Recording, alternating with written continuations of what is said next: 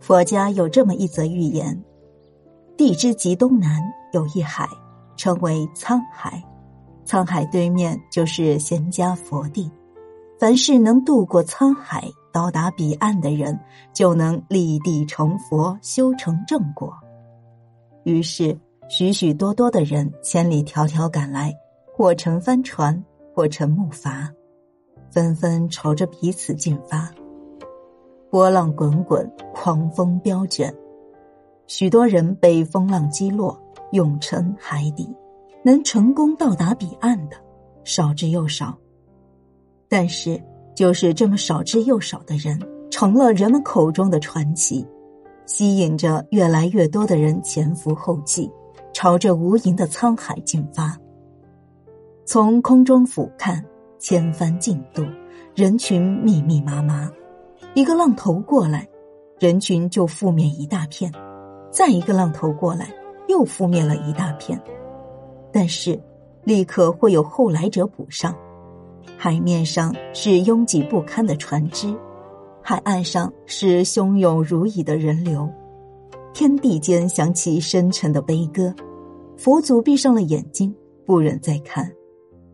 若干年后，有三种人成了佛：第一种人历经艰辛，终于到达彼岸，称为修成正果佛；第二种人经历努力。还是到达不了彼岸，于是放弃了渡海，回家安居乐业，称为幡然醒悟佛。第三种人，只是一个人，那是一位在海边以打鱼为生的老人。面对熙熙攘攘的渡海人群，他不为所动。几十年间，日出而作，日落而息，过着单纯而朴素的日子。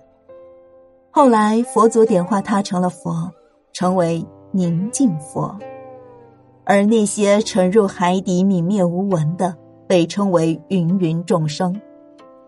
有人问佛祖：“你属于哪一种佛？”佛曰：“我属于第四种，看尽人世悲欢，阅尽世事浮沉，称为大彻大悟佛。”过了许多年，渡海的人逐渐减少。因为人们终于知道佛有多种，成佛也远不止渡沧海这一条途径。